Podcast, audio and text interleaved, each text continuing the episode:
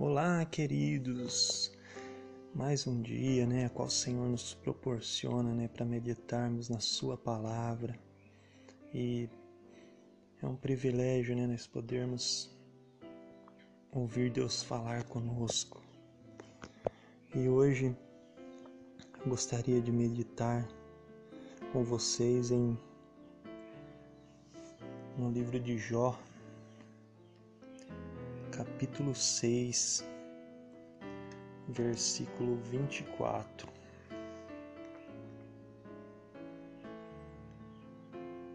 São as palavras de Jó. Que ele diz: Ensinai-me e me calarei, dai-me a entender em que errei. Estas palavras, né, foram ditas por Jó. Ele falando ali aos seus amigos, né,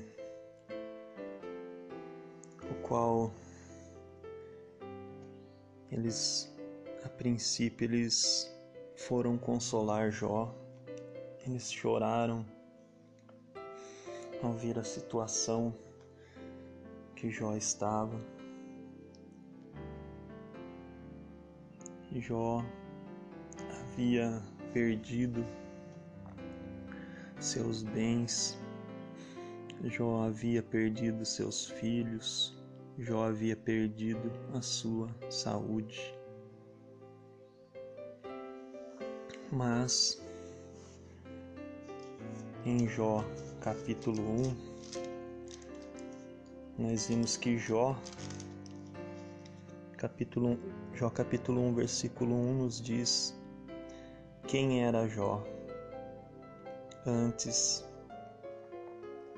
das perdas, antes da, da prova o qual ele passou. Jó capítulo 1, versículo 1 Havia um homem na terra de Uz. Então Jó, ele morava na terra de Uz, cujo nome era Jó e este era homem sincero, reto e temente a Deus, e desviava-se do mal. Então nós vemos que pessoas tementes a Deus que se desviam do mal também têm problemas, também passam por dificuldades, assim como Jó passou. Mas esses amigos de Jó, eles diziam que essa prova que Jó estava passando, essa luta que Jó estava estava ali enfrentando, era uma punição de Deus para Jó. Que Deus estava prestando conta com Jó por algum pecado que ele havia cometido ou por algo que ele tinha feito de errado. E por isso Jó ele pronuncia essas palavras, né, que nós lemos: Ensinai-me e me calarei, dai-me a entender em que errei. Esse clamor de Jó é o mesmo clamor de muitas pessoas que se encontram desesperadas que se encontram muitas das vezes pensando que é o fim. E, e muitas das vezes precisam de uma palavra amiga, de alguém que sinta compaixão por elas. E esses amigos, a princípio, eles sentiram compaixão de Jó, mas depois eles começaram a julgar e começaram a falar o que eles pensavam ali. Assim como Jó, muitas das vezes é, muitos se encontram desesperados, como nós vemos o próprio Jó relatando aqui no versículo 26. Porventura buscarei palavras para me repreenderdes, vindo visto que as razões do desesperado são como o vento. Então ali ele reconhece ali que ele está em desespero, que ele não sabia muito o que estavam falando ali. O desespero tinha tomado conta dele. Assim também muitas pessoas eh, se encontram dessa maneira. Né? desesperados e fragilizados, né? Por coisas que aconteceram, né? Que muitas das vezes deixou a pessoa sem forças, né? Para caminhar. Mas há um clamor, né? Há um clamor de Jesus pelas almas Jesus, quando ele vai orar ao Pai, no Evangelho de João, capítulo 17, versículo 18, ele diz: Assim como tu me enviaste ao mundo, eu também os enviei. Em favor deles, eu me entrego completamente a ti. Faço isso para que, de fato, eles também sejam completamente teus. Então aqui ele está falando dos discípulos, né? Jesus se entregou pelos seus discípulos, né? Jesus ele ele consumou a sua obra na cruz mas no versículo 20, ele também nos diz: Não peço somente por eles, mas também em favor das pessoas que vão crer em mim por meio da palavra deles. Então, irmãos, nós vemos aqui um clamor de Jesus pelas almas aqueles que vão crer por meio da pregação da palavra, aqueles que vão buscar a Jesus por meio da pregação da palavra. No Evangelho de Lucas, capítulo 10, versículo 2. Essa tradução está um pouco diferente porque é é uma pregação, é uma versão atualizada. Lucas 10, versículo 2: A colheita é grande, mas os trabalhadores são poucos. Por isso, peçam ao dono da plantação que mande trabalhadores para fazerem a colheita. Então, há um clamor no coração de Deus, tanto por pessoas né, que preguem a Sua palavra, mas também por aqueles que vão crer, aqueles que vão se render a Cristo através da palavra. E Jó, ele nos deixa essa palavra: né? ensinai-me e me calarei, dai-me a entender em que errei. Então nós precisamos levar a palavra, nós precisamos ensinar as pessoas o caminho em quem ela deve seguir. Muitas das vezes é com palavras, muitas das vezes com atitudes.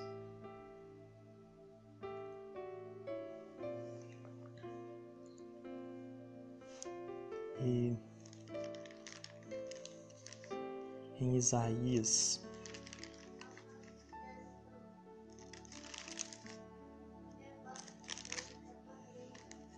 vai nos dizer Isaías capítulo 6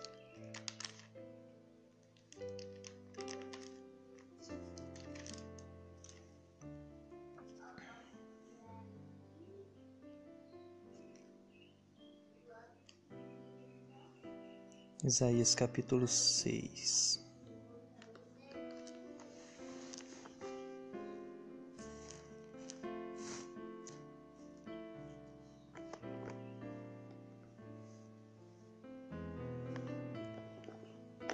versículo 8.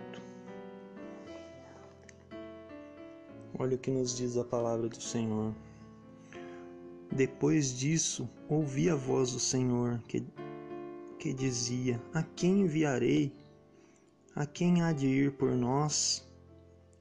Então disse eu: Eis-me aqui, envia-me a mim. esta a palavra pronunciada ao servo de Deus, né? A Isaías, também uma palavra profética, né? No qual Jesus Cristo viria ao mundo para nos resgatar, né? que se encontra em João 3,16, que nos diz a palavra que Deus enviou seu Filho unigênito para que todo aquele que nele pereça não para todo aquele que nele crê não pereça, mas tenha a vida eterna. Deus lhe enviou o seu Filho né, para nos resgatar e para resgatar também a vida daqueles que estão aflitos, né, daqueles que se encontram em grande desespero. Então nós vemos na vida do servo de Deus. Jó. Que ele fazia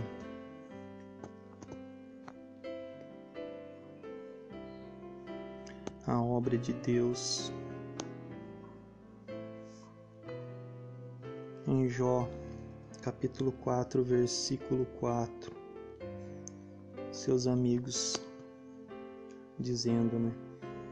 Você ajudou os fracos, caídos e desesperados a começar de novo.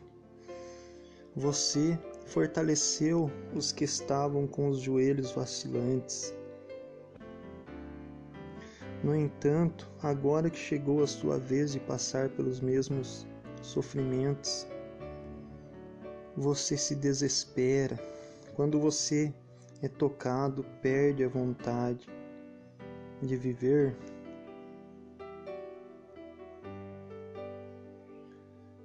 Esse é o versículo 5, né? E o versículo 6, eles dizem: Não é o seu temor a Deus a sua confiança? Você que vivia uma vida íntegra e justa, onde está a sua esperança? Então a gente vê que Jó, ele ajudava os fracos, ele ajudava os desesperados mas nesse momento ele se encontra numa situação que ele mesmo não conseguia se livrar pelas próprias forças. Mas nós vemos que poder de Deus, quando ele manifesta na vida de uma pessoa, por maior que seja o problema, por maior que seja a dificuldade, ele muda o cativeiro.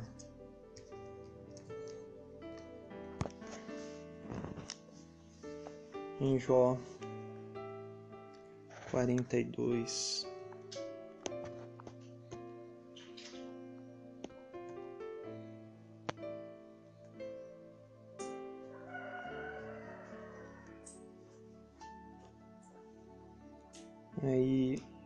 42, versículo 7.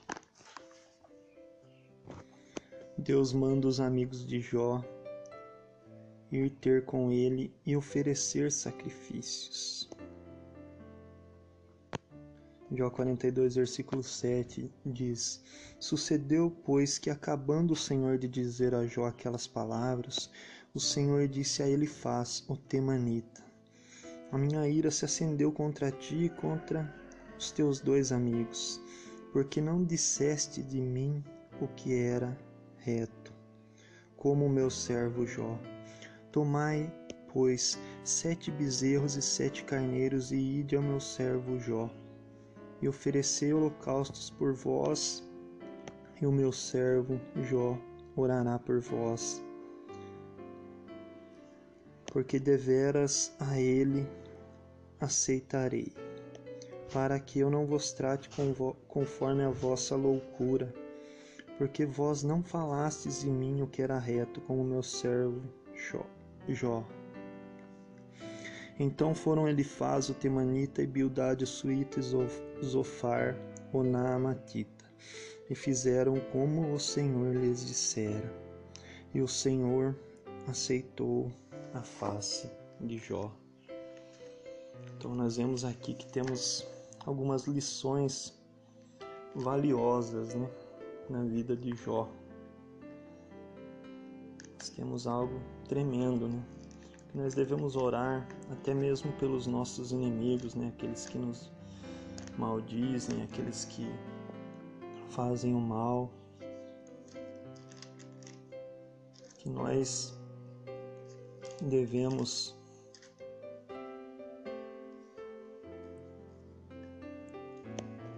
orar, como nós já dissemos, né, também pelos ceifeiros, né, por aqueles que que vão fazer a obra, né, que vão resgatar as almas, no caso, né, pelos missionários, né, que põem muitas das vezes a sua vida em risco, né, para resgatar as almas perdidas. Mas a ordem de Deus era para que os amigos de Jó oferecessem sacrifícios. Naquele tempo eram sacrifícios de animais, mas trazendo para nós, nos dias de hoje, como nos diz Romanos 12, versículo 1, nós devemos apresentar o nosso corpo em sacrifício vivo, vivo, santo e agradável a Deus. Então que nós venhamos apresentar né, o nosso corpo, né, a nossa vida, a nossa maneira de viver, de pensar, de vestir, todo o nosso nosso jeito de ser, né? Nós venhamos pôr no altar do Senhor que quando nós fizermos isso, nós temos a nossa vida em sacrifício. Quando nós aprendermos, assim como Jó, a perdoar aqueles que nos maldizem, que nos perseguem, então, se nós fazermos a vontade de Deus, almas se renderão a Ele através das nossas vidas. Este é o desejo do coração de Deus: libertar as almas, as almas cativas e oprimidas. E assim como ele fez na vida de Jó, ele também pode fazer na nossa vida, pode fazer na vida daqueles os quais o Senhor nos enviar. Querido Deus Pai, em nome de Jesus, nós te agradecemos por esta palavra, te agradecemos, meu Deus, pelo Senhor ter aberto nossos olhos, meu Pai. A tua palavra, Senhor, nos orienta, meu Pai, assim como a vida de Jó, meu Pai, que nós devemos orar, meu Pai, por aqueles que nos maldizem, aqueles que, que, nos, que nos caluniam, meu Pai. E também, meu Pai, como o próprio Senhor disse, que nós devemos orar para que o Senhor mande ceifeiros, meu Pai, que o Senhor, o Senhor venha assim preparar, meu Pai, as vidas, meu Pai, das pessoas as quais se dispõem a fazer a tua vontade, meu Pai, fazer o teu querer, meu Pai. E também por aqueles, meu Pai, assim como o Senhor diz em João 17, que hão de crer na Sua palavra, aqueles que, que vão aceitar a Tua palavra e vão, e vão se render a Ti, meu Deus. É o que eu te peço, te agradeço. Em nome de Jesus. Amém e amém. Deus abençoe. Um forte abraço.